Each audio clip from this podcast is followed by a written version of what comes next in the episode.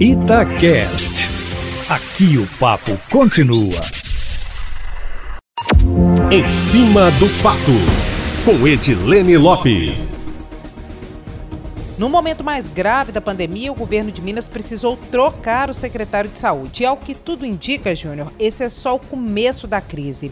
Não apenas o secretário Carlos Eduardo Amaral e o adjunto Marcelo Cabral foram demitidos, mas outros membros da equipe que foram vacinados, incluindo da gerência de comunicação, também estão sendo dispensados. A reportagem da Itatiaia obteve informações de fontes que tiveram acesso a uma primeira lista elaborada pelo governo, onde além dos nomes de servidores da saúde, da segurança pública e de outras áreas do executivo, constaria também na listagem nomes de funcionários de uma empresa terceirizada que presta serviço em unidades de terapia intensiva para o Estado. O governo ainda não se pronunciou sobre o teor da lista.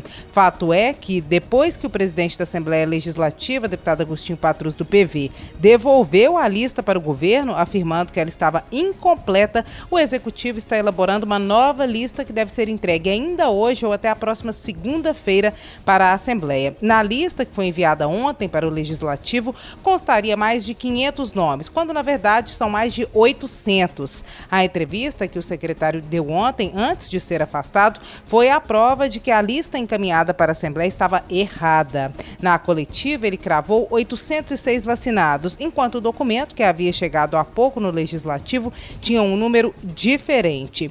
Aliás, a entrevista que era para esclarecer pode complicar ainda mais a vida do secretário.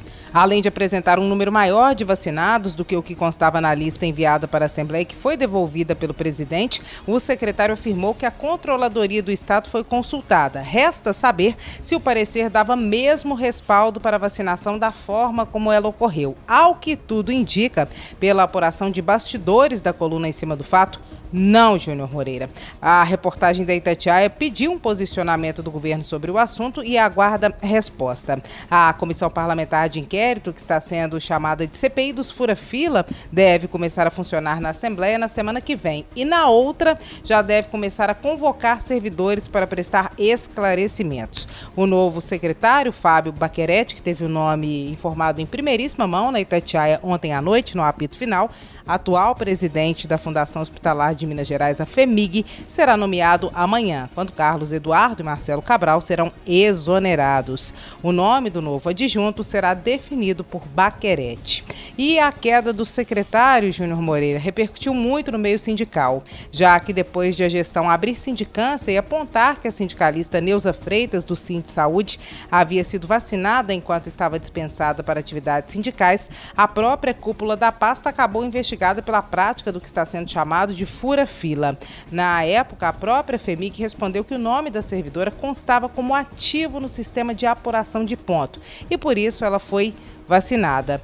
E para terminar, Júnior, todos os últimos números e medidas tomadas pelos poderes mostram que a situação da pandemia no momento é gravíssima. Depois do Tribunal de Justiça, hoje foi a vez do Ministério Público de Minas Gerais suspender as atividades presenciais até o próximo dia 19. BH vai fechar mais uma vez, conforme o repórter João Felipe Lolli vem bem informando. E um dos grandes desafios não é apenas a falta de leitos, e sim a falta de profissionais especializados para trabalhar nesses leitos, tanto na rede pública quanto na rede privada. Em entrevista exclusiva à Itatiaia hoje, o presidente da Unimed BH, Samuel Flan, disse que a ocupação de leitos de UTI na Unimed BH, que atende também a região metropolitana, é de 95% no momento. A rede está em franca expansão, com a criação de leitos de UTI em todas as unidades e todos os pacientes estão sendo prontamente atendidos de acordo com ele. No entanto, o presidente da Unimed fez um apelo à população como um todo e pediu às pessoas que adotem as medidas de segurança. Isso porque, de acordo com ele, mesmo existindo leitos físicos, se a pandemia continuar avançando como está, há um temor que, de forma geral, falte profissionais no mercado para operar os leitos. No final de semana nós estamos de plantão e na semana que vem a gente volta na segunda-feira aqui no plantão da cidade, Júnior Moreira, sempre em primeira mão e em cima do fato.